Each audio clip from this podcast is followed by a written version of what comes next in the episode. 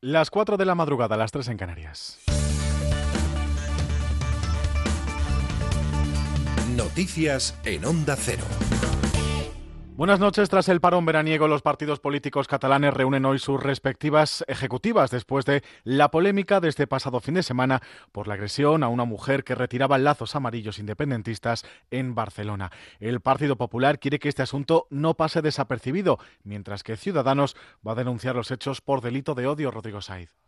La líder de la oposición en Cataluña ha condenado la agresión que sufrió la mujer de un afiliado de Ciudadanos por retirar unos lazos amarillos en las proximidades del Parque de la Ciudadela en Barcelona. Arrimadas ha advertido que la fractura social en Cataluña ya es algo real y que esta agresión no es el único caso que se ha vivido. Queremos que todo el mundo entienda la gravedad de la situación que se está viviendo en Cataluña y queremos que todo el mundo entienda que en Cataluña, desgraciadamente, teníamos razón cuando llevábamos años diciendo que esto iba a generar una grave fractura social. La fractura social en Cataluña ya es una realidad, no es este el único caso y nosotros vamos a seguir diciendo que necesitamos convivencia y vuelta a la legalidad en Cataluña. Inés Arrimadas ha pedido la comparecencia en el Parlamento de Cataluña del consejero del Interior de la Generalitat, Miquel Buch, para que explique por qué se ocupa el espacio público con símbolos políticos excluyentes y ha anunciado que Ciudadanos presentará una denuncia ante la Fiscalía para que se investigue si este hecho constituye un delito de odio. El Partido Popular urge a la ministra Dolores Delgado a que comparezca en el Congreso para dar cuenta del, desamparo en el que ha dejado el Gobierno, dice al magistrado del Supremo Pablo Llarena. Finalmente, Moncloa, tras las críticas de magistrados y fiscales, ha anunciado que defenderá a Llarena ante la demanda civil interpuesta en Bélgica por Puigdemont, Laura Gil. Javier Maroto considera inaceptable la pasividad del gobierno de Pedro Sánchez ante los últimos hechos acaecidos en Cataluña relacionados con la ruptura de la convivencia democrática. El número 3 del PP acusa al presidente de ver el mundo al revés cuando ampara, dice, a quienes quieren romper España y da de lado a quienes intentan que la ley se cumpla, como el juez Llarena. Y sentencia, ya no permanecerán con los brazos cruzados. Su partido pedirá la comparecencia urgente en el Congreso de la ministra de Justicia, Dolores Delgado. La comparecencia inmediata de la ministra de Justicia para obligar desde el Partido Popular al Gobierno de Sánchez a hacer cumplir la ley y además a defender a los que han hecho que la ley se cumpla en Cataluña, como es el caso del juez de Arena. Maroto, que considera también intolerable que se tache a España de un país con delitos y represión en la querella de Puigdemont contra el juez del Supremo, pide a Pedro Sánchez que reflexione sobre el altísimo precio de la deuda contraída con Podemos y los independentistas por auparle al gobierno. Del exterior, Jacksonville finalmente son dos las personas asesinadas en esta localidad de Florida por un joven de 24 años que abrió fuego contra varias personas en un torneo de videojuegos que se desarrollaba en un centro comercial. Posteriormente, el atacante se quitó la vida. Otras 11 personas han resultado heridas. La policía sigue investigando los motivos del crimen mientras los condena el alcalde de esta ciudad. Un solo crimen violento en nuestra ciudad es ya demasiado. Esta noche rezaremos por los heridos y por las familias de los que hemos perdido. Y de vuelta a nuestro país, asociaciones de consumidores han solicitado una reunión con el ministro de Cultura para abordar el precio de las entradas de cine tras la bajada del IVA del 21 al 10%. El titular, José Guirao, ha anunciado que va a mantener un encuentro con las salas, al igual que la Academia del Cine. Lucía Martín. Reuniones que servirán para conocer si la bajada del IVA ha repercutido en el precio de las entradas o si se ha empleado en beneficio de los exhibidores. El propio ministro de Cultura, José Guirao, insinuaba la semana pasada la posibilidad de deshacer la rebaja del IVA ante la constatación de que pocas salas han llevado la reducción a las entradas. Cultura, a través del Instituto de Cinematografía, quiere escuchar a los exhibidores como también la Academia de Cine. Además, la Asociación de Consumidores Facua ha pedido un encuentro con el Ministerio para hacerles llegar sus datos. Lo confirmaba a Onda Cero Alejandro García López, miembro del Departamento Jurídico de Facua. Desde Facua entendemos que el ministro tiene que concedernos una, una reunión para que pueda ser partícipe de las opiniones de todos los protagonistas del incidente que está viendo con respecto a la falta de bajada del precio de, de IVA en las entradas de cine. Algunas grandes cadenas de exhibición argumentan que no han reducido precios porque tampoco aplicaron al espectador el sobrecoste cuando se produjo la subida del IVA al 21% en 2016 Información deportiva. Carla Suárez ha caído en la última ronda del torneo de New Haven, Ángel Carreño. Arina Sabalenka ha dejado sin título a la española tras imponerse en la final por 6-1 y 6-4. La tenista bielorrusa, vigésimo quinta de la WTA, apenas encontró posición de Carla Suárez, que no regresaba a una final desde la que ganó en Doha en 2016. El próximo destino de la Canaria es el US Open, último Grand Slam de la temporada. Así terminamos. Siguen en compañía de La Rosa de los Vientos. Más información en una nueva edición de Más de Uno y también en nuestra página web. Síguenos por internet en ondacero.es.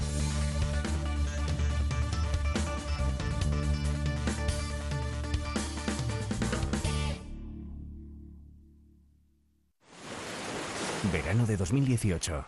WhatsApp de Alsina. Alcina, que soy Chenoa, ¿vale? Mira que me han chivado que tenías más tiempo, bueno, como que cabe otra sección más para hacer contigo ahí y tal en tu programa. Entonces yo he pensado que podríamos llevar a gente que imite, que imite a famosos, a, cantantes, no sé, uno así como muy original. Y yo, si quieres, pues bueno, estoy allí, hago concurso, no sé, se me ha ocurrido. Dale una vuelta, pero yo lo veo, ¿eh? Bueno, oye, que llámame, dime a ver si te va bien. Pudimos tener los mejores colaboradores, pero renunciamos. Oye, Chenoa, es una idea genial. Lo único, demasiado rompedora para la mañana, ¿no te parece? Desde el 3 de septiembre en Onda Cero, Alcina hasta las doce y media.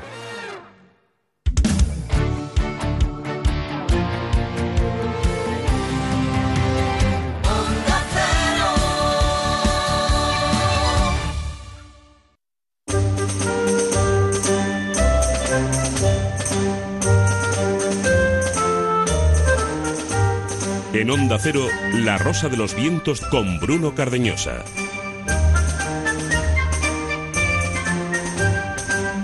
La masonería es la orden secreta, la sociedad secreta más importante y relevante de todos los tiempos.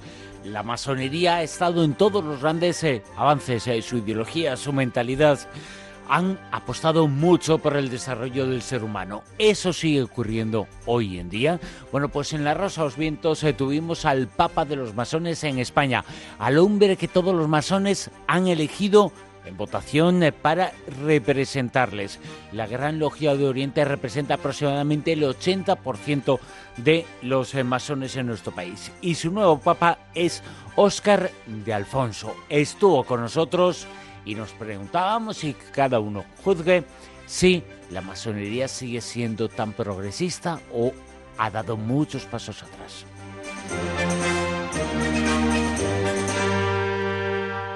La Rosa de los Vientos con Bruno Cardeñosa. El Círculo Secreto.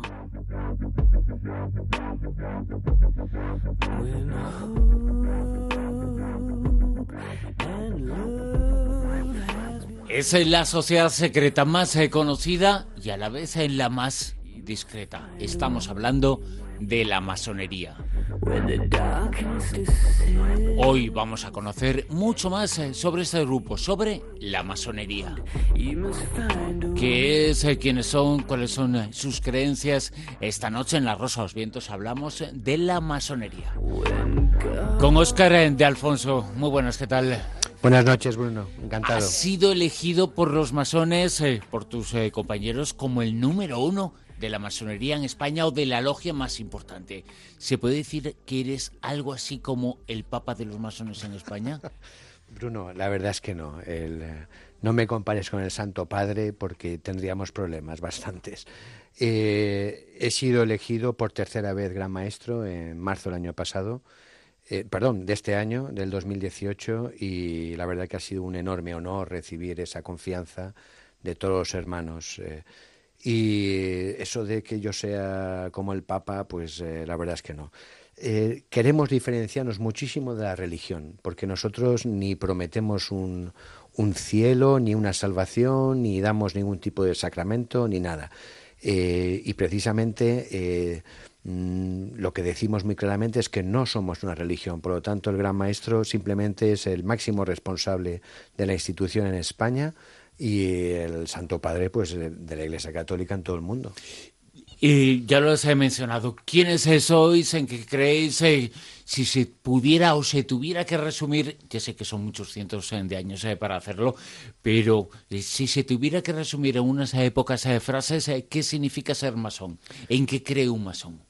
Eh, vamos a ver, la, creencia de un masón es fundamentalmente el intentar mejorarse como persona, el conocerse a sí mismo y el intentar, como he dicho, eh, mm, ser un ser humano mejor de lo que antes era, conocer uno sus propias eh, negatividades, sus propias mm, vicisitudes personales y intentar superarlas. Em, la masonería es una escuela de formación. Hay 50.000 definiciones de masonería. Mm, te he dicho escuela de formación, bueno, pues modifico, cambio. Para mí sería más una escuela de transformación, eh, en donde una persona pues que tiene unas ciertas inquietudes, eh, unos deseos de mejorar, pues encuentra la masonería, como en cualquier otra institución, eh, pues una vía en la que se encuentra cómodo y, e intenta pues ser una mejor persona como gran maestro elegido por eh, los masones, eh, como el número uno de la Gran Logia de España, este es un momento importante, es un momento de cambio. ¿Qué cosas vas a afrontar para acercar a la masonería, para quitarle ese halo de secreto y acercar a la sociedad? Bien, yo llevo ya ocho años con el mismo sentido de intentar eh, hacer que la masonería salga a la sociedad, que tenga una visibilidad, que tenga una presencia. Eh, la verdad es que ha sido bastante difícil conseguirlo. Mm, creo, a pesar de todos los problemas que han surgido, pues que lo estamos consiguiendo, pero hay que seguir empeñados en que haya una normalización de las relaciones entre la masonería y la sociedad española. Para mí eso es absolutamente fundamental. Eh, siempre pensamos en que la masonería hay que indemnizarle por todo lo que le ha pasado, por los perjuicios, por la persecución del pasado. Yo creo que no hay dinero suficiente para pagar eso. Lo que a mí me interesa realmente no es recibir dinero del Estado, que nos compensen, sino que haya un verdadero cambio en la imagen que la sociedad profana tiene de la masonería. Y eso para mí es importante. Cuando consigamos eso, habremos cambiado completamente el chip de, la mentalidad de la sociedad española. Sois una organización eh, muy importante, con mucha influencia en la sociedad. Vuestras eh, posiciones son importantes, son las personas eh, que están en la masonería o han estado, han tenido un poder bastante efectivo y me gustaría pues comentar un poquito los pálpitos de lo que está pasando en el mundo y saber tu opinión, la opinión de la masonería. ¿Te parece? Bueno, yo te contestaré en lo que sea. Ahora bien, te digo, Bruno, que no hemos tenido, por lo menos desde los, desde la, hace poco, hace años, eh, esa influencia en la sociedad de la que estás hablando. Ojalá la tuviéramos la misma influencia que tenía la masonería hace 200 años, pero no, hoy día no la tenemos. Y si tuvierais esa influencia de hace 200 años o de cuando sea, eh, por ejemplo, ¿cuál sería la reacción de la masonería, la tuya particular y la de todo el grupo, por ejemplo? Ante cosas eh, tan terribles, y tan importantes para la sociedad que han movido tanto a la gente como, por ejemplo, la sentencia sobre la manada, en donde se describen una serie de, hechos y eh, los eh, jueces han considerado que no es eh, violación. ¿Qué piensa la masonería de la manada, de la sentencia? Bueno, vamos a ver. La masonería no habla ni de política ni de religión. permíteme, en el término política, añadir el tema de la manada. Yo te puedo dar mi opinión personal, que sería más como la de abogado, que de Óscar de Alfonso eh, gran maestro, porque la Gran Logia pues, de España... Dime tu opinión como abogado. como Gran Logia de España es evidente que no puedo darla porque la institución masónica no tiene nada que decir en eso. Sí me consta que ha habido otras... ¿No eh, tiene nada que decir en algo tan importante? No. Me vas a perdonar, pero no es una forma buena de acercarse a la sociedad. Bueno, eh, porque hay unos palpitos muy importantes con mm, ese tema. Estoy de acuerdo, pero te digo, Bruno, la masonería para que perdure, y lleva ya mil años, y esperamos que dure otros mil años más como mínimo, eh, una de las razones por las que ha durado tanto es porque se ha mostrado ajena a todas las cuestiones políticas, a todas las cuestiones religiosas. Religiosas hoy día no se entiende muy bien. Gracias a la masonería, por ejemplo, se vota. Por ejemplo, bueno, eh, gracias a, la masonería se han acabado con muchas eh, guerras, gracias a la masonería se ha acabado con mucha intolerancia. que deberíamos decir, gracias a la masonería, puntos supresivos, la sentencia de la manada. Esos puntos supresivos que ponemos. Vamos a ver, no te puedo hablar como gran maestro. Eh, yo solo te puedo hablar como Óscar de Afonso, abogado, que llevo ya 27 años ejerciendo la abogacía y además especialista en derecho penal. Eh, respecto a la manada, tengo una mm, única manifestación que es el absoluto respeto. Yo creo que ha sido una, y lo digo personalmente, como opinión particular, ha sido una exageración todo lo que ha ocurrido con las manifestaciones y demás. Las sentencias son sentencias. El Estado del Derecho, la democracia en sí, está basada en la, en la separación de poderes. Y el Poder Judicial es un poder. Y, hay que respetar sus, sus decisiones. Eh, consideremos que estén equivocadas o no. ¿Por qué? Porque existen mecanismos dentro de la ley para poder recurrir a otros tribunales superiores y que puedan decidir de una manera clara y rotunda y sobre todo firme. Eh, yo creo que la sentencia de la manada eh, trae un tema a colación muy difícil, que es el tema de los abusos sexuales. Eh, no es fácil eh, que, que, tres personas que son los miembros del tribunal decidan sobre algo que no han visto, ni han oído, ni han estado presentes. Pero puede tener una posición no, sobre un asunto no, no, tan importante y, no la pueden tener. Yo creo que trasciende a la responsabilidad mm, de derecho.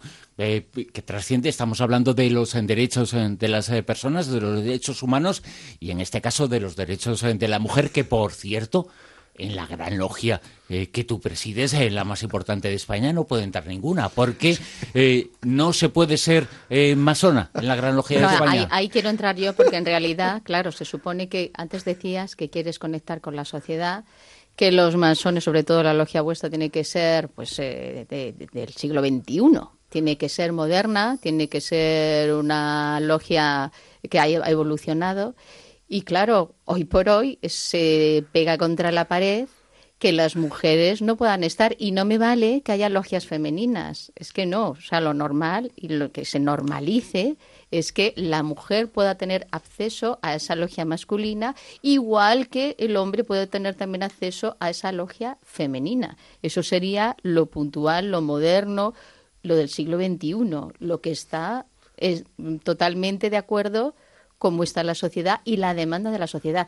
Y lo que hablábamos antes de lo de la manada de la sentencia, ahí también es muy importante porque con los abusos o la violación, hace poco salía también una noticia de una mujer que había abusado de su sobrino de 15 años. Pues es que estamos en las mismas en ese tipo de cosas a lo mejor es cierto y, todos estamos de acuerdo que hay que respetar las leyes, pero las leyes están para cambiarlas y para cambiarlas para mejor. Y entonces estamos un poquito obsoletos. A ver, Oscar, ¿cómo se puede modernizar todo esto? Bueno, Silvia, Bruno, me habéis hecho un pase de Verónica Tremendo, total de, la mano. Oye, que por cierto, la ley, la ley, ¿eh? La ley. Me estás eh, haciendo otro pase, ¿eh, Bruno. Eh, a ver, a ver. La ley también. conteste. sí, sí, pero es que hay varios miles de masones eh, que murieron durante la dictadura en España como consecuencia eh, de la ley y fueron juzgados y condenados en orden a la ley. Y evidentemente eso no estaba bien. Y muristeis miles de masones. Eh, tampoco eso es justo, pues tampoco yo, yo, no he hablado de la ley y además eh, cualquier estudiante de, primero de derecho, por lo menos en mi época, eh, está claro que el derecho positivo no significa la justicia, la ley no significa que sea justa. Claro, porque la masonería, la masonería siempre ha defendido la justicia por encima de la ley. Correcto. Hitler fue elegido eh, canciller de Alemania eh, democráticamente, o sea, de acuerdo con la ley. Otra cosa es que se utiliza la ley para otros fines perversos. Por lo tanto, ley igual a justicia no es así. O sea, eh, también se persiguen a los judíos por de acuerdo con una ley no significa que eso fuera correcto para eso para eso hubo la declaración de derechos humanos que por cierto ahí participaron masones eh, pero bueno, es que ahora mismo ya no sé qué responder, si a la manada, por, un lado, a, la, persecución no, o qué. No, eh, eh, ese es el caso concreto que es una demostración de una realidad, pero ese caso concreto nos hace pensar que hay un 50% de la sociedad que no tiene los mismos derechos que el otro 50%. Yo te voy a explicar el tema. Eh, los eh, que mandan son hombres y eh, las que están oprimidas son mujeres. A las mujeres no se les deja entrar ahora a la masonería. Yo es que esas hay cosas... Vamos, a, dar, vamos a por partes, por favor. Primero la actualidad y luego nos vamos a, al pasado. Vamos a ver, manada. Os hablo como Óscar de Alfonso, abogado.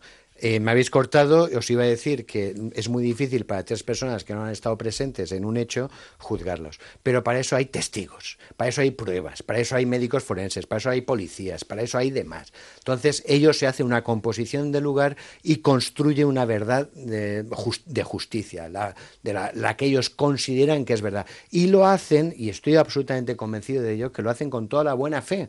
O sea, eh, un magistrado de derechas o de izquierdas, machista o no machista, puede hacer justicia? Por supuesto que sí, porque abandona, deja de lado sus eh, propias opiniones para concentrarse en lo que son las pruebas. Y si las pruebas ellos consideran que son eh, afirmativas, negativas o lo que sea, pues eso hay que respetarlo. Porque para eso está la democracia, para eso está el Estado de Derecho, para eso le decimos, ustedes jueces, juzguennos. Lo que no podemos hacer es hacer juicios de valor en manifestaciones en donde la gente no ha escuchado una transcripción siquiera de, unas de unos interrogatorios de ningún testigo y ya toman una posición. Eso es lo que yo me revelo como jurista. Y, ya está, no, no, no digo que la sentencia esté bien mal, yo simplemente digo, confío en ellos. Y confío porque son jueces, porque han pasado una, por una posición, porque están bien preparados y porque confío en que esta gente lo ha intentado hacer bien. Pero vamos a, hablar, eh, es evidentemente es tu posición, eh, pero vamos a hablar eh, de la masonería. Ala. ¿Por qué no se puede ser masona? Bueno, vamos a ver, masona se puede ser, por supuesto que en tu logia. Ah, ahí, está. ahí, ahí, ahí, Ya veo que habéis venido aquí con los eh, tridentes. Bueno, el tema es... Hemos venido con los manteles puestos. en definitiva, eh, sí que se puede ser masona en masonería. Ahora, nosotros somos una orden eh, exclusivamente masculina. ¿Por qué? Porque lo decidimos así, porque lo aceptamos así, porque toda persona que viene a la Gran Logia de España se le explica que aquí se pide personas eh, que sean hombres, es decir, una, una exclusividad masculina, y segundo, que sean creyentes. No admitimos tampoco ateos ni agnósticos, que sean creyentes, creyentes en lo que quieran, pero creyentes. Entonces, eh, ¿significa que nosotros tenemos el marchamo de que nuestra masonería es la mejor, la perfecta, la única? No. Hay otras masonerías, como por ejemplo la femenina, que lo siento mucho, Silvia, pero. Sí, pero eso es como diferenciar entre curas y monjas. Eh, no, que den todas en misa y que den eh, todos en misa y que estén eh, todos en la masonería. yo creo que es un, trabajo que tenéis que hacer ahora, eh, para acercaros a la sociedad. ahora que queréis romper esas barreras y daros a conocer. Nosotros seguimos una serie de tradiciones y las seguimos libremente. A nadie le obliga, a nadie se le obliga. Hay un, hay, en, en, el derecho español, y además está recogido por el Supremo y el Constitucional, y aquí sale el abogado que tengo dentro, eh, hay una cosa que se llama derecho de asociación. Cualquiera puede meterse eh, en donde quiera. Y si queremos hacer una asociación, imagínate nosotros tres, eh, de, yo qué sé, eh, gente de metro ochenta con, con pelo oscuro y rizado, pues podemos hacerlo. ¿Y por qué no podemos tener una asociación exclusivamente masculina? ¿O por qué no puede eh, existir una femenina? ¿O por qué no puede excluir una mixta, que también existe una te mixta? iba a decir, que hoy por hoy, ¿qué hay más? ¿Logias mixtas? ¿Logias masculinas? ¿Logias femeninas? Imagino que serán logias masculinas. Logias masculinas, exclusivamente masculinas, y eh, estamos muy orgullosos de representar de toda la masonería que hay, de todos los masones, hombres, mujeres, eh, que hay en España, el ochenta y tantos por ciento lo representa la Gran Logia de España. Óscar, eh, precisamente en la Gran Logia de España vamos un poco a, aligerar un poquito el éter, pero si fueras un periodista radiofónico, tuvieras eh, que explicar cómo fue vuestro último rito, tenida, la, eh, así se llaman las reuniones de los masones. si se tuviera que describir el último en el que has estado y en el que, insisto, ese es representante, el número uno de la logia más importante de España. Eh, ¿cómo, fue? ¿Cómo, ¿Cómo ha sido? Mira, el último eh, ha sido el... y he estado en varios sitios, he estado en Bolivia, he estado en Italia, pero quiero recordar el último que fue la tenida magna de la Gran Asamblea donde se me eligió a mí como gran maestro por tercera vez. Y la verdad es que lo recuerdo pues, pues con emoción, evidentemente, con mucho cariño, eh, sonriendo y con eh, los hermanos pues abrazándome y felicitándome. La verdad es que fue un, un momento pues importante para mí y que no que no se puede olvidar. Pero fue, eh, fue totalmente secreta porque o sea, ponéis incluso unos eh, unas vestimentas, unos símbolos especiales eh, que demuestran, bueno, pues aquí se junta la masonería, ¿no? Y tenéis unos lugares especiales para hacerlo. Bueno, en este caso fue el, un hotel, el, creo que se llama Avenida América, si mal no recuerdo, aquí en Madrid. O sea, no es que tengamos unos sitios especiales. Lo bueno que tiene la masonería es que los templos donde nos reunimos puede ser cualquier sitio, desde un garaje hasta un almacén de patatas, hasta un hotel o cualquier otro sitio, o incluso aquí. Mm, nosotros sí que llevamos una vestimenta especial, llevamos un traje chaqueta negro, camisa blanca, corbata oscura, eh, zapatos negros y luego llevamos los que son los mandiles y los guantes blancos. Eh, los guantes blancos, símbolo de pureza, y los mandiles, pues es cada uno demuestra eh, el rango o la condición de, masón. Y te quería preguntar, perdona, es que ha habido eh, personas que han dimitido, ¿no? En esta, en un nuevo nombramiento tuyo, y también ha habido tu contrincante en concreto, creo que ha dejado vuestra logia y también ha habido otros compañeros. ¿En qué eran disidentes? No, bueno, vamos a ver, eh, fue una sorpresa para todos. El único que a mí me consta que ha dimitido ha sido mi contrincante en las últimas elecciones. La verdad es que eh, a mí me sorprendió y creo que hasta los que le votaron le sorprendió muchísimo. Nadie se lo esperaba. Eh, dimitió de todo, de todas las órdenes, no solamente de Gran Logia de España, sino de otras órdenes masónicas colaterales, digamos, que trabajan junto con la Gran Logia de España aquí en nuestro territorio. Y la verdad es que nos sorprendió, a, mí me sorprendió, no me lo esperaba porque fue a los tres o cuatro días. Daba la sensación, pues que como no soy gran maestro, no lo he conseguido, pues me voy. Pues la verdad es que es una pena que estas cosas ocurran. Eh, Em, y muchísima gente pues todavía se pregunta qué es lo que ha pasado. Pero bueno, eh, no es normal esto tampoco que, que ocurra, estas dimisiones.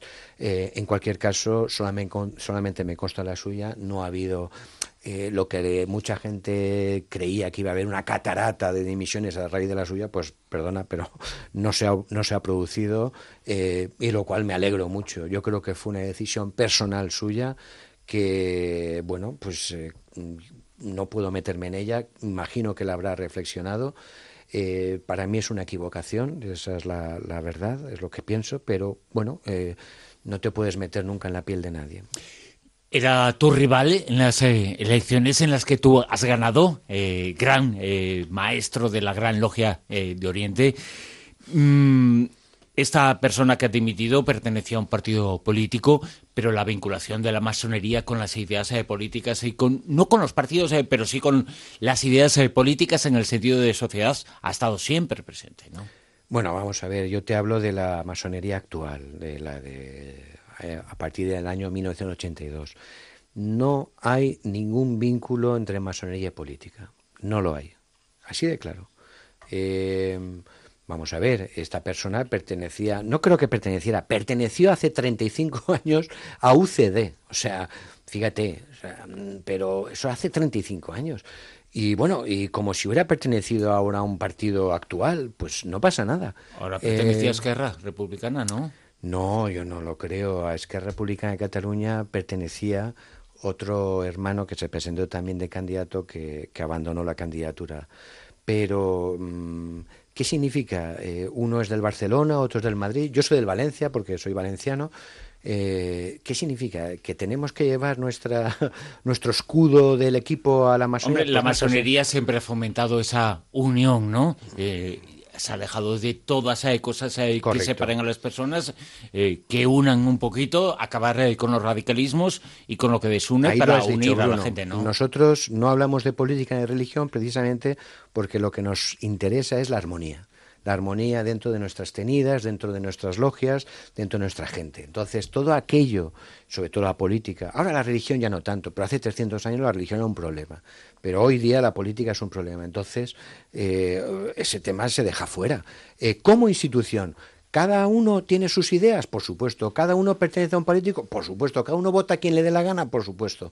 Pero bueno, eh, sería. Yo tengo mis ideas políticas y todo el mundo en Gran Logia las conoce. Mm, ¿Alguna vez yo he traspasado esas ideas mías personales a la institución? Pues nunca. Siempre he sido absolutamente prudente, siempre he sido absolutamente de decir, bueno, dejemos esto y lo que importa aquí es la institución, lo que, lo que importa es eh, la, generalidad de las personas. ¿Y como institución qué os interesa más? ¿Coger ir a por algún miembro para captar y, y que sea que forme parte de vuestra logia? ¿O se puede perfectamente otra persona que sea un neófito acercarse a la logia? Acabas de decir una palabra horrible que es la de captar. Bueno. Eh, es que a mí la de captar me suena muy, muy sectario. Vamos a ver, nosotros no captamos a nadie, eh, no buscamos a nadie. El proselitismo en masonería está prohibido. Eso de ir con manga corta y, una corbata y camisa blanca por las puertas, ya sabéis a lo que me refiero, eh, nosotros no lo hacemos. Nosotros nos esperamos. Y aquellas personas que por curiosidad, por interés, por lo que sea, se acercan a, nuestras puertas, les abrimos y vemos qué tal es. Te digo una cosa, el 50% de los candidatos que quieren entrar no entran. Estamos hablando con el número uno de la masonería en España, con el hombre que ha sido elegido gran maestro de la gran logia de Oriente en nuestro país eh, con Óscar eh, de Alfonso. Óscar, escuchamos, eh, hemos escuchado las noticias y muchas cosas que comentar contigo. Antes, Óscar, nos comentabas lo de los vínculos de la política con la masonería. Yo no sé ahora, ¿no? Pero antiguamente cuando se revisa un poquito la historia se descubre que gran parte de los presidentes de Estados Unidos pertenecieron cada uno a su logia, pero pertenecieron a la masonería. Había una persona que sabe posiblemente Ferrer Benimeli en eh, Zaragoza, que posiblemente es el que más sabe de la masonería en España, era el que más sabe de la masonería en España y me contaba que en la República, en la Segunda República, que hubo tantos eh, presidentes, eh, unos se miraban a otros ahí en el Congreso porque eran eh, masones los de un partido y los de otro, eran rivales, pero eran masones y la masonería ha estado siempre vinculado a los cargos políticos. No digo que haya hecho política, pero sí ha sido importante porque la masonería quiere cambiar ciertas cosas y bueno, pues es lógico que antes o después lleguen al mundo de la política, ¿no? Sí, bueno, eh, tú también has mencionado un término que es el de historia. Eh, la historia está eh, repleta de hechos. Los hechos no hay que negarlos. Que en, la, en el Parlamento de la Segunda República un tercio de los diputados fueran masones, pues eso es verdad. En el Parlamento Europeo también hay un gran grupo en estos momentos de masones. En Italia y en otros países también. En España no lo hay. En España ha habido algunos masones que han sido políticos, que han estado ejerciendo, que han llegado a ministros, pero bueno, no es lo normal en estos momentos. Mm, ¿Debemos de juzgar a la masonería de hoy, del 2018, en base a la masonería de 1934? Pues yo qué sé yo no me parece tampoco algo muy razonable. Es como si eh, pudiéramos eh, comparar la iglesia de hoy con la iglesia de hace 200 años. Eh, sí que históricamente hubo efectivamente una interrelación muy profunda. Yo creo que eso fue malo. Yo creo que fue malo para la masonería, porque la política es un es una ola que va y viene. Unas veces estás arriba, otras veces estás abajo pero la masonería debe de permanecer. la política, te digo, no entendida como partidos, eh, sino como sociedad y como pulsaciones de la sociedad, como la vida en común, eh, la vida de la polis, eh, la vida de la gente. Está. No, no hablo de partidos políticos ni de ideas. ojalá la política fuera como tú dices, esa polis griega, que hubiera un bien común, esa república, esa república platónica, pero es que hoy lo que vemos pues está muy alejado de la república platónica. Eh, pero bueno, eh, nosotros ya te digo, como institución no nos metemos en ese tema. Por supuesto que a los masones, como personas normales y corrientes, les gustan unas cosas y otras, pero no tomamos nunca partido por nadie. Y eso es bueno. Yo creo que eso es bueno, que seamos apolíticos, que estemos ajenos a este tema y que mm, estas historias, vamos a ver, por supuesto que la masonería va por el progreso de la sociedad, por supuesto que la masonería defiende la democracia, la libertad, igualdad, fraternidad, por supuesto que sí. Pero desde el punto de vista político hay que dejarle a los protagonistas políticos, eh, partidos, sindicatos, etcétera, que hagan su trabajo. La masonería no tiene por qué ir. Ahora bien, la masonería tiene que estar callada, tiene que estar pusilánime, tiene que estar vacía de, de opinión. No, la masonería tiene una opinión y siempre será en favor del ser humano. Eso lo tengamos clarísimo. Eh, por cierto, que ahí en esa doctrina, entre comillas, nos parecemos bastante a la doctrina social de la Iglesia Católica, pero el ser humano es lo más importante. Ah, yo creo que la masonería no tiene que estar callada, no tiene que estar, ah, no tiene que estar, digamos, ajena, Mm, espectadora de los problemas, pero no puede intervenir en la solución de ellos porque hay otros protagonistas, otros agentes sociales que es lo que tienen que hacer. Y para eso se les elige. A los masones no se nos elige, pero a los políticos sí. Bueno, si eso elige, eh, la gente te eligió a ti en las urnas. Bueno, pero no fue una... Venga, venga, Bruno, no me digas eso. No fue una elección universal, eh, solamente los masones votaron. De todas formas, todo hombres, por cierto, Silvia, todo hombres. Ya, ya, ya pues, sabes que eso me parece fatal me parece fatal y además incluso antiguamente en la historia se sabe que también han sido mujeres perseguidas por ser masonas. En, la, en la época, sí, en la época durante después de la, de la guerra civil hubo muchos tribunales y muchas mujeres. Bueno, no me consta en eso, pero yo no soy historiador, eh, cuidado. Es, pues luego ahora te cuento un caso. Estoy seguro que habrá habido y, si tú lo dices es porque te has, eh, eh, lo has estudiado y te has informado, pero eh, yo lo que sí te digo es que durante la guerra civil y después de la guerra, sobre todo al principio, eh, hubo una persecución que no se vivió ni en Rusia, ni, ni en la Rusia soviética, ni en la Alemania nazi. O sea, yo cuando explico a, masones del extranjero, Escocia, Estados Unidos, donde sea que voy, o eh, Latinoamérica, que ha habido más de cuatro mil y pico muertos acusados de masones y que algunos de ellos ni siquiera eran masones de verdad, eh, pues eh, la gente se queda alucinada diciendo ¿cómo, has podido, ¿cómo ha podido ser posible? Pues sí, y eso no ha ocurrido hace 300 años, eso ha ocurrido hace relativamente poco. Mm, has eh, avalado y por lo que has mencionado, entiendo y sobreentiendo una cosa es la historia, que la historia dice que sí, eh, pero eh, tradicionalmente la masonería, los eh, masones, algunos masones que están en la masonería han pertenecido al Partido Socialista, en nuestro caso el obrero español. Ahora mismo que ha salido esta semana el CIS, la masonería, ¿en qué partido ve sus ideales? Partido Socialista, eh, Partido Popular, Ciudadanos, eh, Podemos, cualquiera puede ganar y queremos saber cuál es un poco la opinión de la masonería. Sí, qué malo eres, Bruno, qué malo, qué malo, qué malo. Mm, vamos a ver, eh, con todo cariño. te contesto por el final. La masonería no ve en ningún partido sus ideales. No lo ve. No, he mencionado cuatro y muchos bueno, más. Te puedo, bueno, pues aunque me menciones 28.430, no. La masonería no ve ideales en ningún partido político. Que algún partido político coincida alguna vez en algún tema con la masonería, pues ¿quién no quiere el progreso? ¿Qué partido no quiere el progreso? ¿Qué partido no quiere eh, la libertad? ¿Qué partido no quiere la fraternidad, la igualdad? Todos lo quieren, por supuesto que sí, y me parece bien.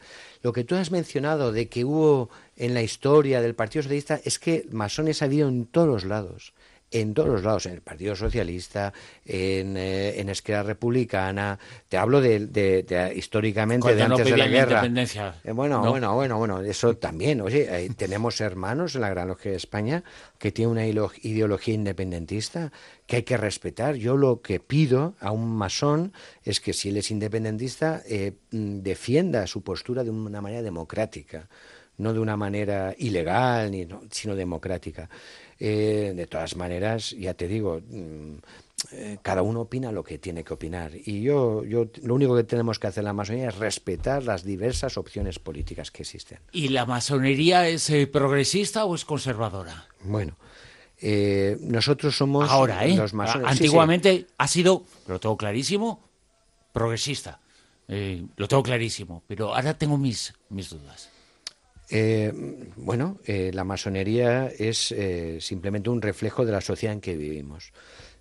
Entonces, ¿hay masones mm, conservadores? Por supuesto que sí. ¿Hay masones de izquierdas? Por supuesto que sí. De todos los partidos.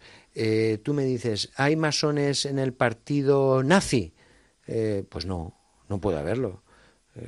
yo no tampoco he visto en ningún partido que apoye el terrorismo a masones, la verdad, no, no lo he visto pero en lo que es el espectro democrático de los partidos hay de todo. Eh, la mayoría, pues no me atrevo a decirlo, pero yo creo que habrá un 50% de derechas y un 50% de izquierdas. Estoy seguro, porque somos un reflejo de la sociedad española en todo lo bueno y en todo lo malo. Bueno, ¿y qué hay de cierto que siempre sabes que se comenta que Franco eh, tenía mucha manía los masones porque intentó entrar, eh, ser masón en dos ocasiones, su hermano lo fue y él fue rechazado. Incluso he leído hace poquito que incluso tuvo la posibilidad de entrar y que al final no, no, no quiso o algo así. ¿Por qué esa fijación contra los masones? ¿Por qué ese, ese odio histórico que además os ha hecho mm, estar estigmatizados de cara a la sociedad? Porque se piensa que ser masón es casi algo malo en vez de algo bueno. bueno, Silvia, la verdad es que efectivamente. Esto que has mencionado de Franco, mira, no hay prueba, ¿eh? no hay ninguna prueba clara de que eso sea cierto. Pero hay rumores y por lo tanto hay que tomarlo como lo que son rumores, ideas, puede ser mitos, no lo sé. Pero sí, efectivamente, se ha dicho, yo lo he escuchado varias veces, de que eh, Franco, Francisco, quiso entrar en las logias del Arash, en Marruecos, eh, donde había muchísimas logias de militares eh, españoles. Y bueno, parece ser que incluso en la logia donde estaba Ramón, su hermano, pues intentó entrar y que recibió bolas negras, que fue rechazado. Lo que es un dato mm, que sí te puedo asegurar y que es eh, verídico y cierto es que Ramón Franco, su hermano, fue masón. Y que parece ser que su padre también fue masón. Entonces, esta eh, persecución de una manera exacerbada contra la masonería fue por razones personales, políticas, yo creo que fue mm, una mezcla de todo. Yo creo que fue por, por, el odio que tenía y también porque era interesante en aquellos tiempos pues hablar de la famosa quinta columna. Pues estos comunistas, estos masones, que son igual que nosotros, pero están luchando eh, inadvertidamente aquí en la quinta columna contra tal, tal, tal. Entonces yo creo que fue más razones políticas que, otra cosa. Pero bueno, esa es mi opinión. Eh, creo, Silvia, que nunca lo sabremos. Pero sí que Ramón Franco, su hermano, lo fue fíjate, y nunca le pasó nada. Y su padre, mm, yo no lo aseguraría al 100%, pero bueno, ¿cuándo se asegura? Cuando tenemos el documento. O sea, porque para eso eh, tenemos que ser muy historiadores. O sea, si no tenemos el documento, lo demás son tonterías. Bueno, pues o el documento o algo que realmente refleje la pertenencia a la masonería, no simplemente un artículo de opinión. Bueno, pues de su padre parece ser que, que lo era, pero no ha aparecido ese documento. Y bueno, veremos. De todas maneras, eh, Franco, la verdad, nos quiso exterminar. ¿Lo consiguió? Pues no, estamos aquí. Y me alegro. Mató a muchos. Por supuesto que mató. Y a pesar de eso no lo consiguió. Porque las ideas no mueren.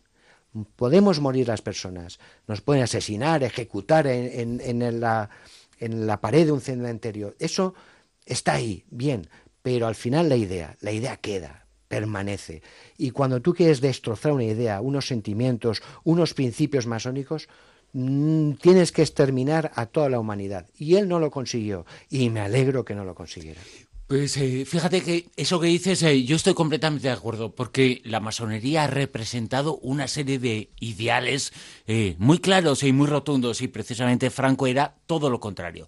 Sin embargo, ahora se ve a los masones y está más cerca, lo siento, pero está más cerca de ese lado, de ese lado oscuro, que del lado progresista. Bruno, no es verdad, no es verdad. Lo niego, lo niego, lo niego. Se ha grabado, ¿verdad? No, no, lo niego. Vamos a ver, Bruno, no puedes decir eso. y, por eso solo pueden entrar creyentes. Y solo pueden entrar hombres en la, en la Gran Logia de España. Sí. En la Gran Logia de España, que es la que yo represento. Hay otras obediencias masónicas donde pueden entrar no creyentes y pueden entrar mujeres, etcétera, etcétera. Eh, ahora, los números son los números. La nuestra es la más numerosa, la más, y la importante, más importante y la que representa un poquito todo. No, ¿no? Exacto. Eh, au- Aunque sea mirando en números, eh, sin desdeñar a las otras ni faltarles al respeto. Ahora bien, eh, nosotros seguimos exactamente luchando por lo que hemos luchado durante mil años, que es la libertad del individuo. Em, puedes llamarlo de mm, cada época lo llama de una manera, cada época le pone un epíteto, que si la Revolución Francesa, que si tal, que no sé cuál. Vamos a ver, eh, al final es el individuo, es lo importante. eh, y, y seguimos así, y vamos a estar otros mil años. No, me puedes, no puedo aceptar, Bruno, que digas que estamos al otro lado, porque no lo hemos estado. Que se nos vea menos, es verdad. Ahora llevamos ocho años intentando. eh, Sí, seguramente hay un problema de comunicación, eh, Estoy, de- de la estoy forma en la que acuerdo, llegáis, ¿no? Pero, eh, cuidado. el Silvia lo ha dicho, no, es que nos han estigmatizado. Si yo cuando le dije a mi madre que era masón, me dijo, pero tú te dedicas a quemar iglesias. Pero tú estás loco, ¿no? me dijo como pensando que yo su hijo se había vuelto loco. Pero eso es ignorancia, falta de información y estar aquí en Onda Cero hablando sobre la masonería, pues es un paso importante en este tema. Sin embargo, eh, ¿qué diría tu madre y qué dirían eh, tus compañeros eh, masones, eh, por ejemplo, en esos tiempos eh, actuales? Si te han preguntado seguro que 200.000 veces sobre este tema, pero evidentemente lo tenemos que preguntar. Esa fotografía, ese tweet en Instagram en la que aparecías Bruno, no tú, me fastidies. en Brasil, en una piscina, con una serie de personas, eh, te lo estabas eh, pasando Muy muy, bien. Eh, no parece la fotografía de un masón una fotografía progresista, ¿eh? Esa fotografía me va a perseguir para toda, Toda mi la vida. Pero es, que, te la hiciste tú y la colocaste tú. Vamos a ver, no me la hice yo, la hizo el gran maestro de Goyas. Sí. Con todo el cariño que eh, tres personas estamos en un balneario de aguas termales, eh, cuyo dueño era el que estaba a mi lado y que se nos había dicho, bueno, como tenéis siete días de trabajo intenso, un día lo vais a pasar aquí de relax. Eh, el error fue mío haberlo publicado. O sea, te digo la verdad, Bruno. eh, Y, y- y poner eso de dos tetas que no me caben en la boca en el mensaje Perdona, después. nunca puse eso. O eh, pa- cuidado, parecido. cuidado, cuidado. Puse dos cocos o algo así. No, No, no, en no, el mensaje de no, después, No, te- sí. no, no, no, no, no inventemos, eh, Bruno, No, no, en el inventemos. mensaje de no, no, qué va, qué va, qué va, no. ¿Qué va? Eh, fue muy, fue. Hombre, se borró, pero lo No, pusiste. no, qué va, qué va. Eh, No, no, no es Bueno. así. El tema es que eh, si yo hubiera, si yo pudiera dar marcha atrás, daría marcha atrás, por supuesto. Esto fue utilizado por mis oponentes en la campaña electoral contra mí de una manera Y sin embargo te, despiadada. te votaron. Porque Seguramente porque al- estaban a favor de eso. No, no porque estaban a favor de eso, porque algo habré hecho yo bien en ocho años. Bueno, sí. Ah, ahí te he pillado, Bruno. No, no, ahí te he no, pillado. Ahí, ahí tienes, tienes razón. Pero seguramente hay gente para la que hacer cosas injustas eh, también es eh, bueno, ¿eh? Yo no lo considero hacer cosas injustas. Bueno, fue un error publicarlo. Yo puedo hacer las fotos que quiera, evidentemente, mientras lo guarde en mi intimidad privada. Pero el publicarlo fue un error y lo dije mil veces y me arrepentí y pedí perdón a los hermanos porque eh, no debía de haberlo hecho. Esa es la verdad. Ahora bien, de ahí a crucificarme como- y a estigmatizarme, como hicieron algunos, me parecería algo exagerado. No, ya sé que eh, eso en entrevistas duras son preguntas eh, duras, eh, pero son preguntas que... Que la eh, gente se hace y hay Sí, que sí, no, responder. no pasa- y, y lo, lo acepto, o sea, Bueno, y hay que acepto contar esa cosas foto sobre sea la viral masonería, ¿no? y que aparezcan más esas fotos que todos los logros que he conseguido eh, junto con muchos hermanos para la Gran Logia de España en ocho años. Por bueno, ejemplo, por ejemplo ¿cuál ha sido tu aportación eh, a la masonería?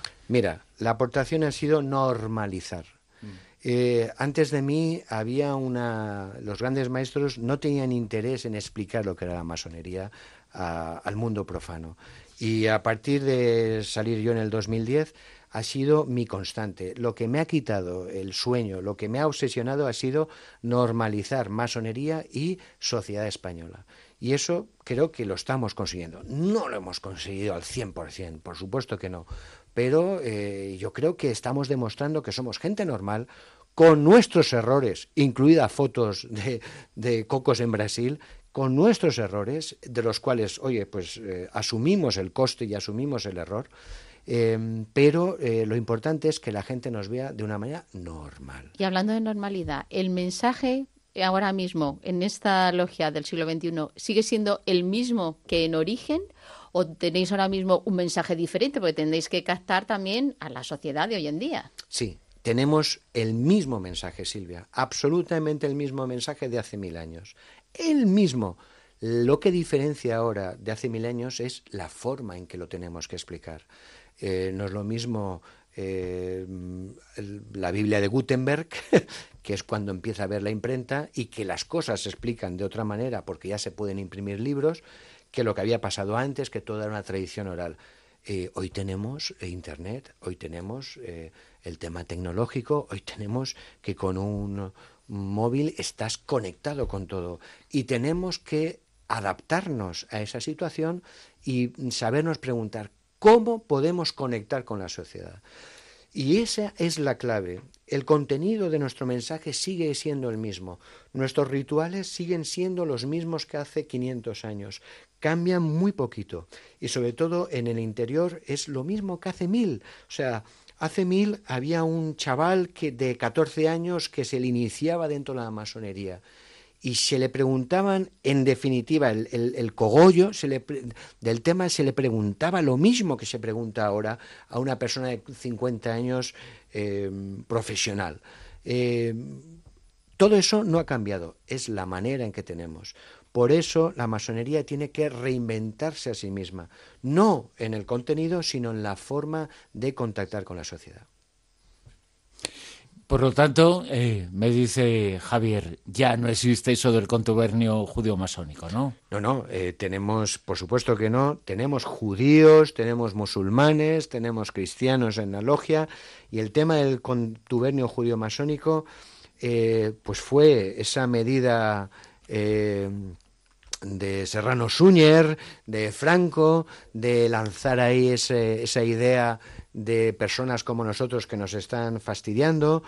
Y bueno, el judeo el mm, contubernio eh, judío masónico, la verdad es que nunca ha existido.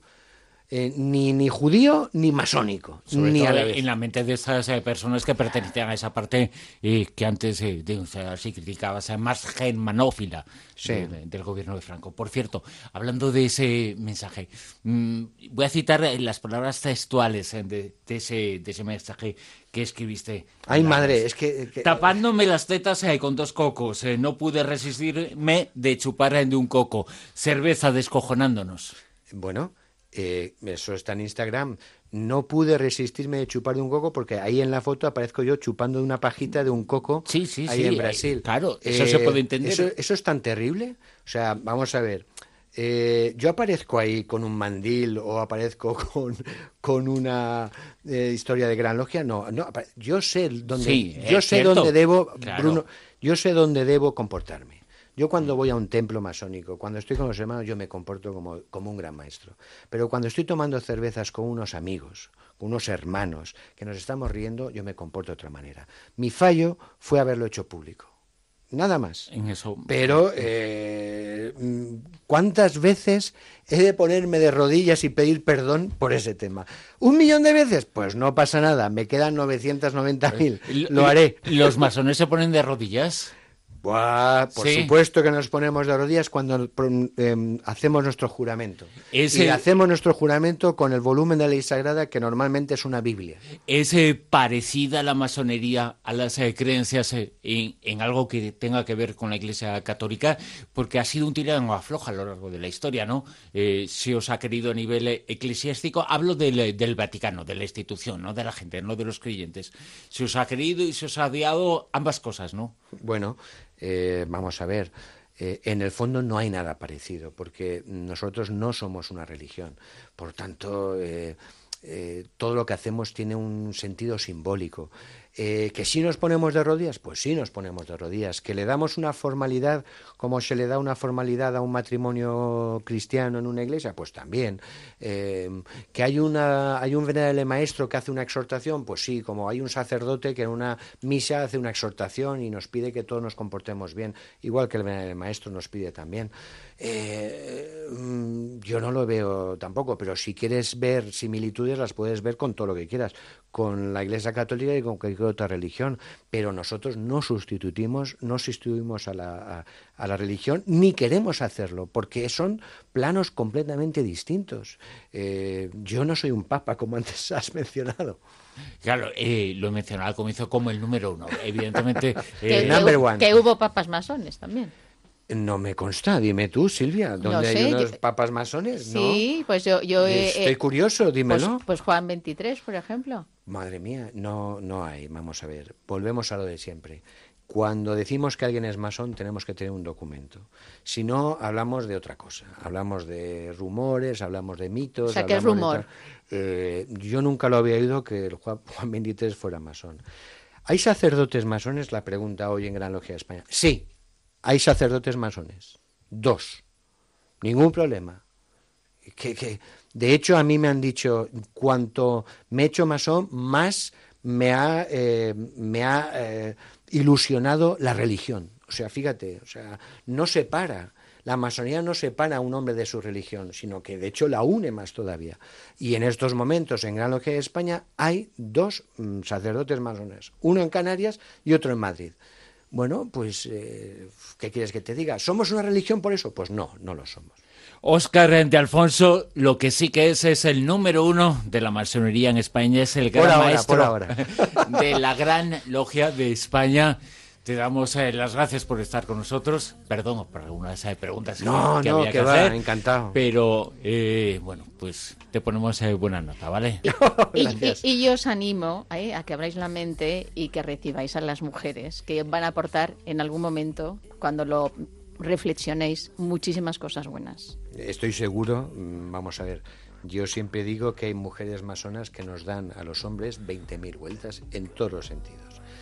Eh, ahora bien, pides algo que sería destruir el, ADN de la masonería regular, ortodoxa, que representa la Gran Logia. Hay que ser modernos, Oscar. Hay que mm, abrirse Pero al siglo te digo otra cosa, Silvia. Si hemos estado mil años así, mm, ¿por qué no vamos a estar otros mil años? Es cuestión de elegir. Eh, efectivamente. Y como los candidatos eligen se les explica que aquí es exclusivamente masculino, ellos tienen esa libertad de opinión y tienen esa libertad de elección. Por lo tanto, mm, a nadie se le engaña. De todas maneras, acepto, Silvia, el desafío y, me parece bien porque es algo que siempre se me pregunta y siempre se me plantea. Oscar, muchas gracias. A vosotros. Hasta luego.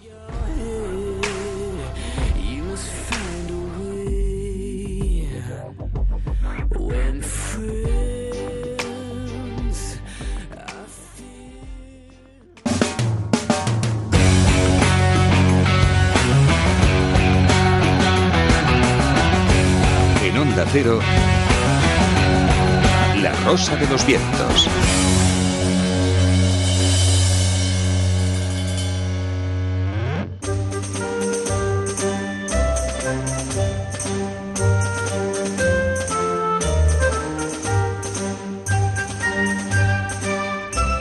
Y preguntaba al comienzo, ¿la masonería sigue siendo ese grupo avanzado, progresista, de ideas innovadoras de siempre?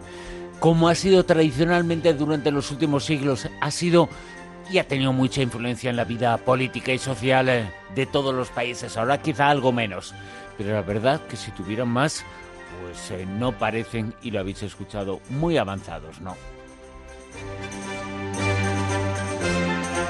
No todos los que mandan ahora. Parecen que son un poquito menos avanzados. Bueno, pues hasta aquí la Rosa de los Vientos en esta edición que hasta las 5 de la mañana os ha acompañado y hemos intentado daros eh, contenidos nuevos, eh, recordar eh, algunos durante todo este mes de agosto que Silvia Casasola se está acabando ya. Fíjate, yo estoy ahora mismo notando los efectos de los mojitos y la caiperiña y Oscar, el gran maestre, yo creo que también se le notaban los efectos y Javier directamente es que ya no quiere ni hablar. O sea, que imagínate, Tú, porque como estás en plan abuelillo que ya no quieres eh, formar parte de esta vida pues, así de hippies y tal, pues nada, no tomas nada y pasa lo que pasa, que te lo pasas mal. Pero nosotros ahora mismo estamos divinos en la muerte. Pues nada, yo a dormir y vosotros a escuchar el transistor, que comienza ahora mismo en Onda Cero. Gracias. Buena semana.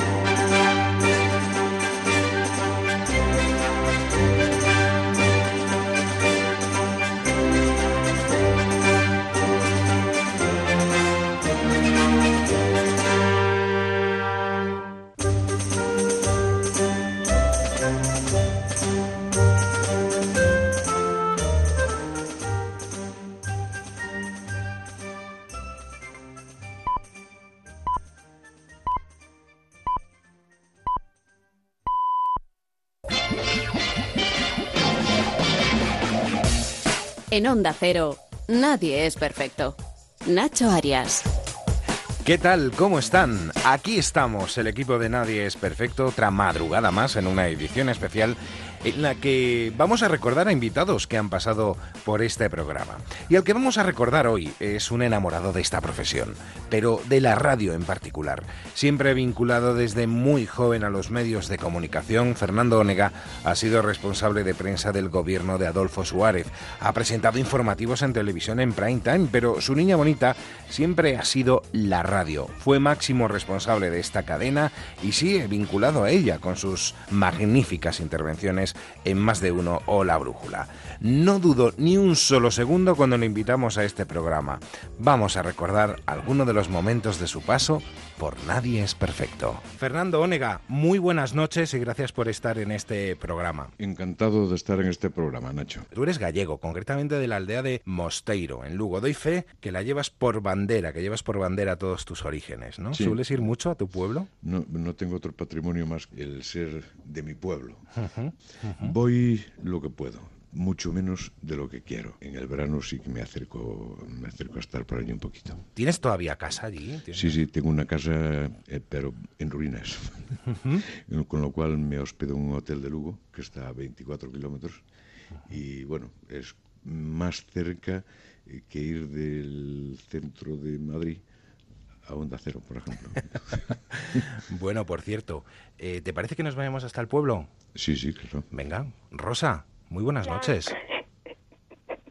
Hola, Fernando. Pero bueno. Pero bueno, Rosa.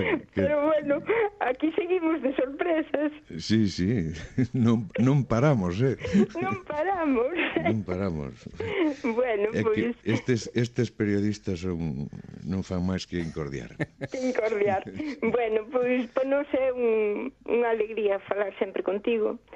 Eh, sabes que te queremos, que queremos a, a toda a túa xente.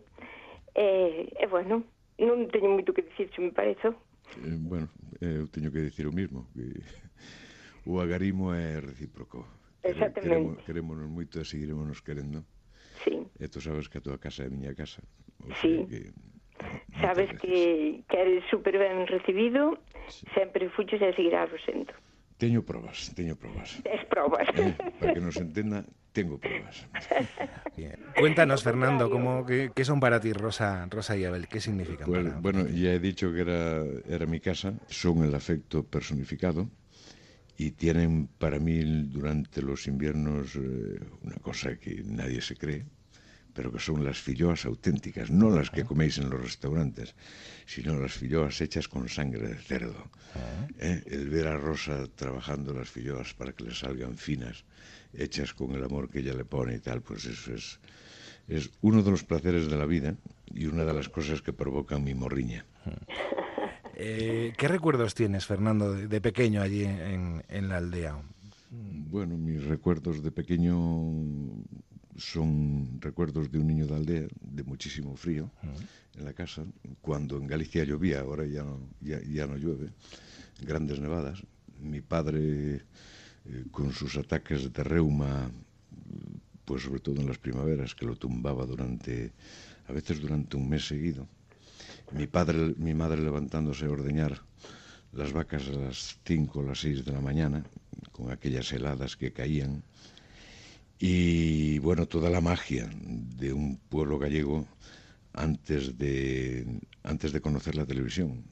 Y eso significaba pues reuniones de vecinos, eh, contar historias mágicas, bueno, y cosas así. Te recuerdo que García Márquez, el gran García Márquez, dijo que él no había inventado nada de lo que ha contado, que todo eran historias que le había contado su abuela gallega. Pues mi Macondo, el. Macondo de García Márquez es Mosteiro. Muy bien. Hemos, hemos pasado, mmm, eh, tengo la edad suficiente para poderlo decir, yo he pasado de la Edad Media, lo digo siempre, al Internet. Eh, la Edad Media era la que he vivido. Yo he visto llegar la luz eléctrica, por ejemplo. Por supuesto, el teléfono que llegó mucho después y la televisión que llegó muchísimo después. Uh -huh. Y mis recuerdos son también de un aparato de radio eh, que ahora está en casa de Abelino, mi vecino de enfrente, eh, que debía ser el único aparato de radio que había en, en Mosteiro, al menos que yo recuerde, y que escuchábamos la Pirenaica por la noche y los discos dedicados por el día. Eh, la Pirenaica estaba todos los días anunciando la caída de Franco y Franco no caía. Y aquello me, aquello me marcó bastante, me marcó bastante. No entendía muy bien al principio cómo por aquel aparato podrían salir voces humanas y me imaginaba unos hombrecitos dentro. Y luego no había hombrecitos, resulta que era pura técnica. ¿Qué más quieres que te cuente? La magia de la radio. Rosa, muchísimas gracias también por vuestro tiempo para saludar a Fernando. No, no, no, este tiempo está muy bien invertido porque mm. somos grandes amigos de él, de familia prácticamente. Estamos orgullosísimos de todo o que fai. Eu estou orgulloso do vosso traballo, sempre. No, xa, xa sabéis que orgulloso somos nosotros de ti. Bueno, bueno, ademais, non, non empecemos. Ademais, Fernando, hai que destacar moito a sencillez que tes e, e como eres. Sí, bueno. Que eres chapó. Venga. Eso. Venga. Un biquiño. Un biquiño. Claro. Bueno, oye, ¿cómo te entra esto del, del gusanillo de, de los medios de comunicación, de, de la radio, donde, donde has pasado parte de tu carrera también, al- ¿no? al- a la- vinculado a la radio? A la, a la radio llegué bastante tardío. Eh, la inquietud por la comunicación yo creo que me, que me entró por el progreso de Lugo. Mi padre o mis padres estaban suscritos al progreso. Nos llegaba al pueblo a las 7 de la tarde en el coche de línea. Yo lo iba a buscar y lo iba leyendo eh, por el camino hacia casa. Estoy hablando a lo mejor de cuando tenía 6, 7 años o 8, una cosa así. Y entonces lo que más me llamaba la atención era el, el- el ver que las líneas eh, terminaban todas iguales. Eh, y, y yo no conseguía escribir de forma que me terminaran exactamente igual las líneas. Y aquello me, me empezó a intrigar. Luego me metieron para cura. Me mandaron a estudiar al seminario de Lugo. Y es curioso, pues no teníamos allí ni periódicos ni nada de eso. Teníamos misales y otros libros, pero no periódicos. Y, pero yo tenía el gusanillo y entonces un día cuando tenía 13 años se me ocurrió hacer una entrevista. ¿Y a quién podía entrevistar eh, más importante en el seminario de Lugo? Pues al director espiritual del seminario de Lugo. Y le hice una entrevista con motivo del día del seminario, que era el, un 19 de marzo. La envié mm, por medio de mi hermano al Correo Gallego de Santiago, de Compostela, que entonces tenía una edición de tarde que se llamaba La Noche, y cuál no sería mi sorpresa que la publicaron. La publicaron. Y eso fue mi primer trabajo. Eh, luego empezaron a aparecer por el seminario misioneros que venían en busca de vocaciones para irse al Congo y a sitios así tan agradables. Y a cada misionero que aparecía por el seminario, eh, yo le hacía una entrevista. Una entrevista que mandaba al Progreso de Lugo y el Progreso de Lugo era tan buena gente que me los publicaban. Luego me echaron del seminario, eh, con 14 años me parece, eh, 14 y pico, me fui al Instituto de Lugo y entonces, artista que pasaba por Lugo, eh, a actuar en el Gran Teatro de Lugo, allí estaba Fernando Onega con su gabardina vieja y sus zapatos rotos, eh, entrevistando a, a esos artistas. Por ejemplo, Antonio Machín. Es uno, de los, es uno de los que de los que recuerdo. Y era tan buena gente que recibían a aquel Pelagatos eh, imberbe y, que hacía preguntas del tipo ¿y cómo empezó usted? Como la que te he hecho yo ahora. Ya, pero aquí estamos entre amigos. ¿no? Y, y la llevaba al progreso, escrita a mano, naturalmente, y el progreso era tan buena gente que me la publicaban. Aquello pues ya me, me encarriló definitivamente por esta, por esta vía, me vine, a, me vine a estudiar periodismo, me suspendieron en el primer, en el examen de, de ingreso, porque entonces había examen de ingreso en la vieja Escuela Oficial de Periodismo. Me fui echado a la Facultad de Ciencias Políticas, volví a presentarme a periodismo y ya le hemos fastidiado hasta hoy. Y hasta hoy. ¿no? La radio, Mm. la radio me llegó de casualidad. El, el día que se publicó eh, que yo abandonaba la Moncloa, la jefatura de prensa de la presidencia, me llamó Eugenio Fontán, director general de la SER, y me propuso empezar un comentario en hora 25 en, en la SER. eh, yo no sabía muy bien lo que era eso de hacer un comentario en la radio. Eh, entonces le mandé una prueba grabada en un magnetofón de esos caseros con un sonido fatal y les gustó y empecé y, debo decir que fue un fuerte impacto porque yo creo que fue el primer comentario nocturno que se hizo en la radio. Antes hacía Martín Ferrán uno por la mañana que se llamaba Menos de que, canta un gallo. Y así empecé. Pues fíjate, de esa, de esa época de, hora 25, eh, tenemos, un, tenemos un audio que quiero que, escuches. Hola Nacho. Bueno, yo a Fernando Onega le conozco y sobre todo le, le admiro, ¿no? Le admiro porque creo que es un referente. Primero en la cadena serie en aquellos eh, años 80, en aquella hora 25, me parece que fue en el 79, y luego en los 90, ¿no? donde ha sido un faro a seguir en, aquí en Onda Cero, con sus comentarios sosegados, eh, tranquilos, equilibrados y al mismo tiempo cercanos. Eh, yo era becario en, los 80 ¿no? Y, le veía entrar rodeado de un grupo de periodistas que entraban en aquellos tiempos, que era Javier González Ferrari, Juan Carlos Goñi, Rafael Luis Díaz, Carmelo Encinas. Eran una generación fantástica de, periodistas. Entraban por la mañana en aquel matinal que hacía José Joaquín Iriarte y mm, Fernando era el que hacía los comentarios en hora 25, alguna vez también por la mañana, pero era el faro, el alfaro un poco de, de por dónde iba la actualidad, ¿no? de por dónde eh, podía estar el, el, equilibrio de una, de una polémica. Digo que le veía entrar rodeado de todos estos periodistas, siempre elegante y sobre todo también peinado. Yo siempre decía, joder, ¿quién, quién le peinará a este? Porque iba mm, peinado, no he visto mejor peinado nada más que a Enrique Cerezo y a él. Son los dos mejor peinados de España, ¿no? Pero mm, em, como como referente, recuerdo también en la Facultad de Ciencias de la Información, ¿no? cuando los chavales hablábamos, preguntábamos, los estudiantes, ¿no? siempre decíamos, hay que escuchar a Onega, hay que escuchar a Onega esta noche. Era el referente. Y de alguna manera cuando soñábamos ser periodistas, siempre quedaba un poco en el, en el horizonte eh, de, de, ser alguien en, en esta profesión. ¿no?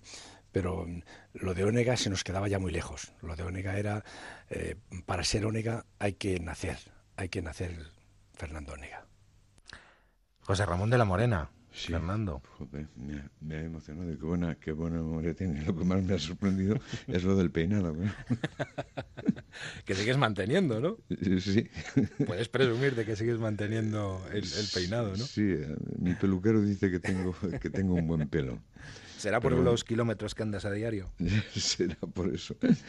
Pero bueno, José Ramón de la Morena, maestro, muchas gracias.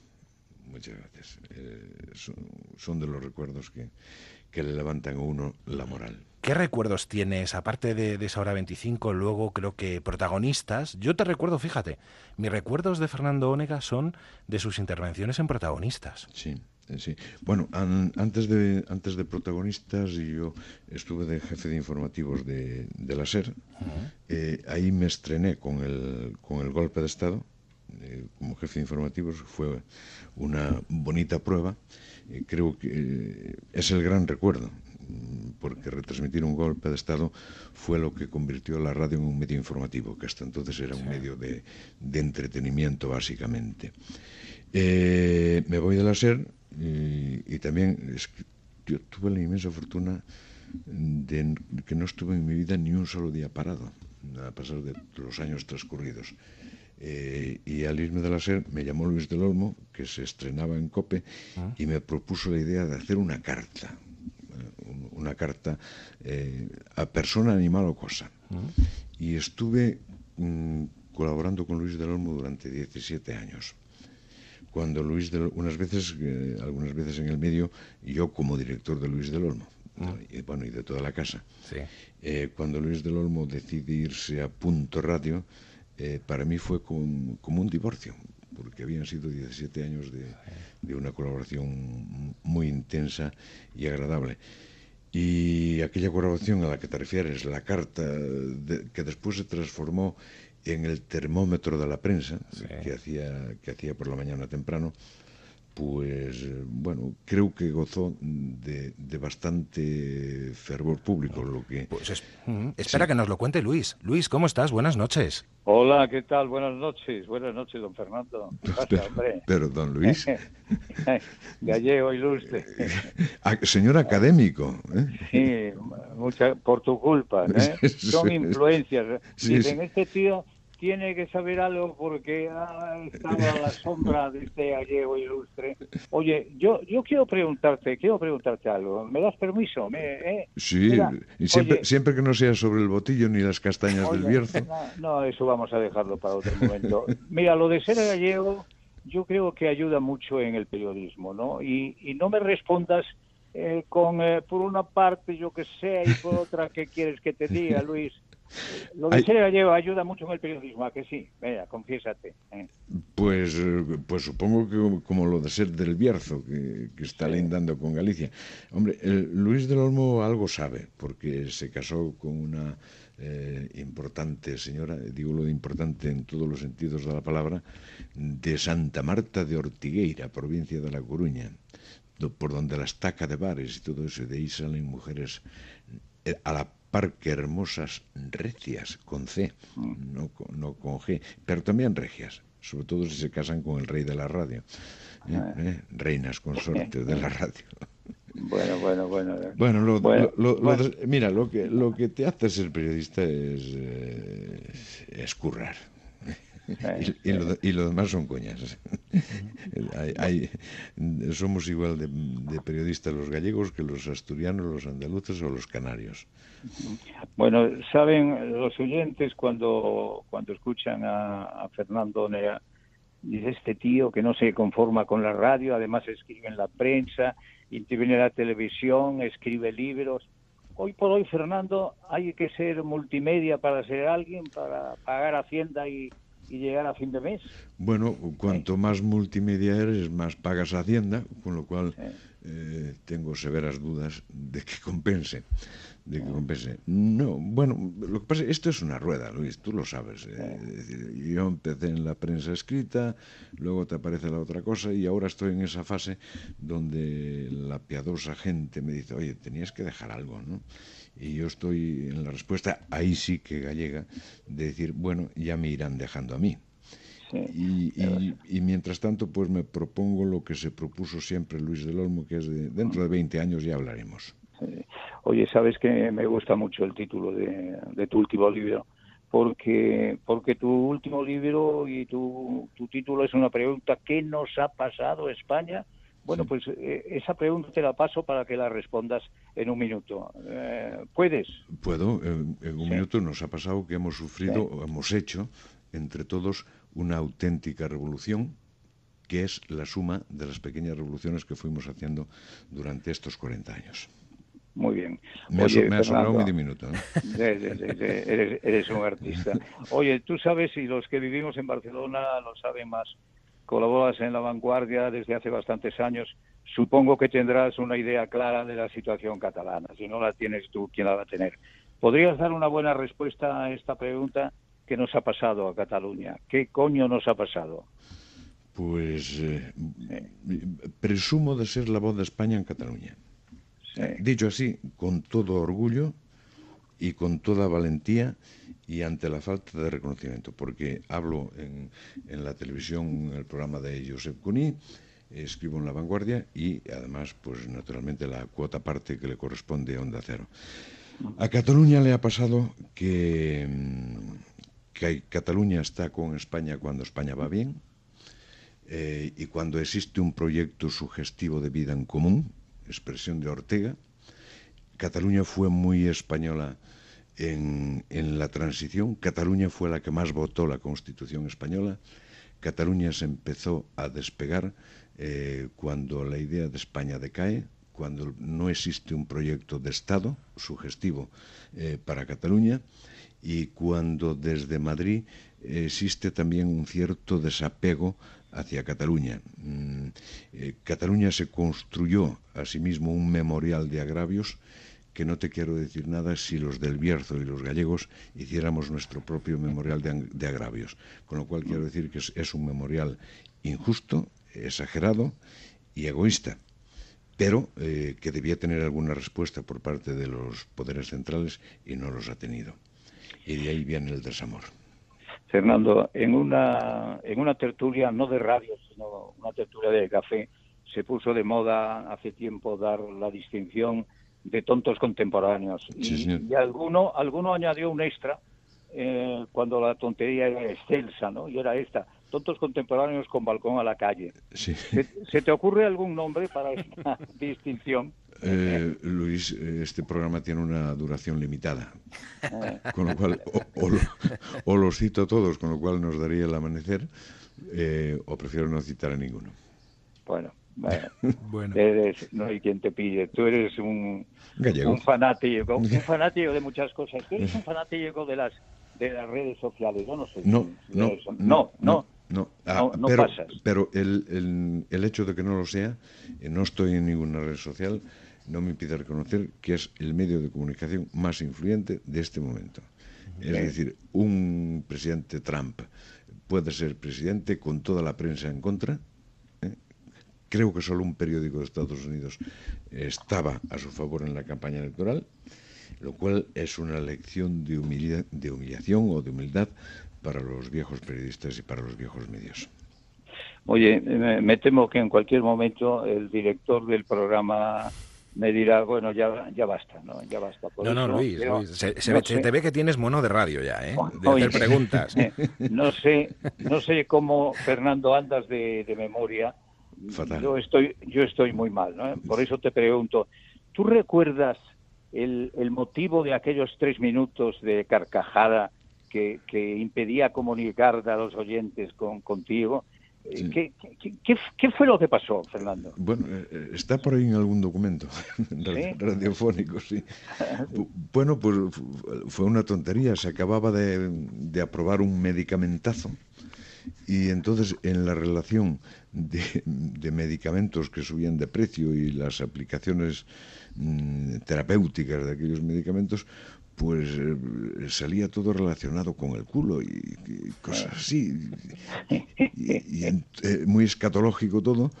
Y lo estaba leyendo a tu lado, a mí me entró un poquito de risa, a Luis del Olmo le entró otro poquito de risa, entre los dos nos contagiamos de la risa y aquello terminó como un sonriente rosario de la aurora. Menudo jardín, ¿no?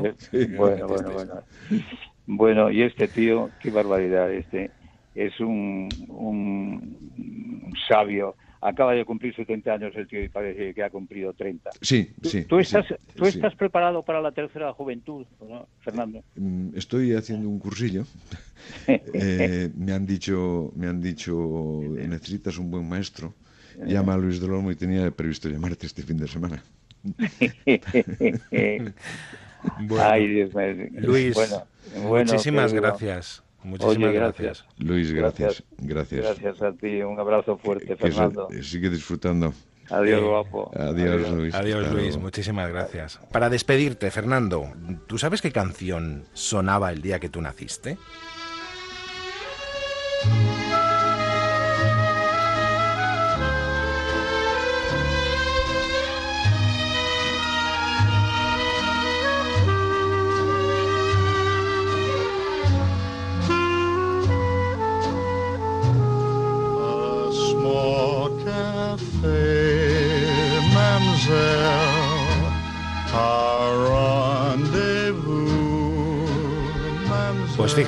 16 de junio del 47 sonaba este tema que se llama Manshell de Art Lund.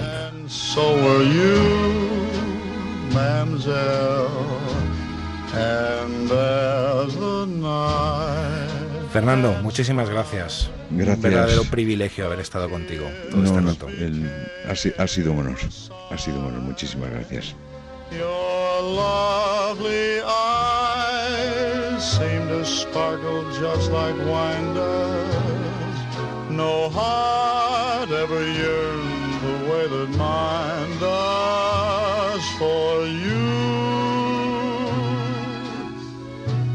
And yet I know too well someday you'll say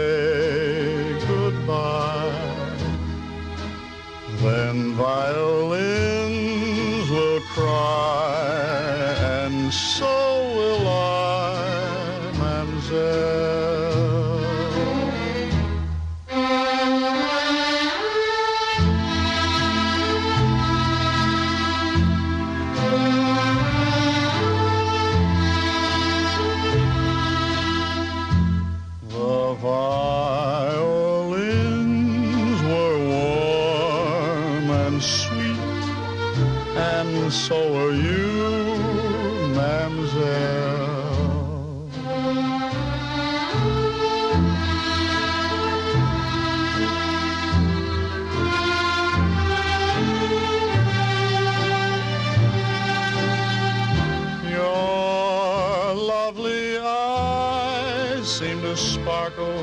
just like wine does.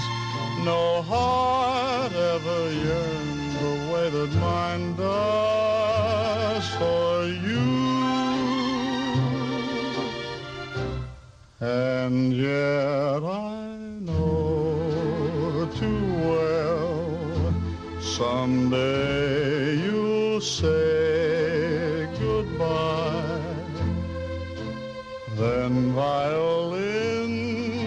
cry and so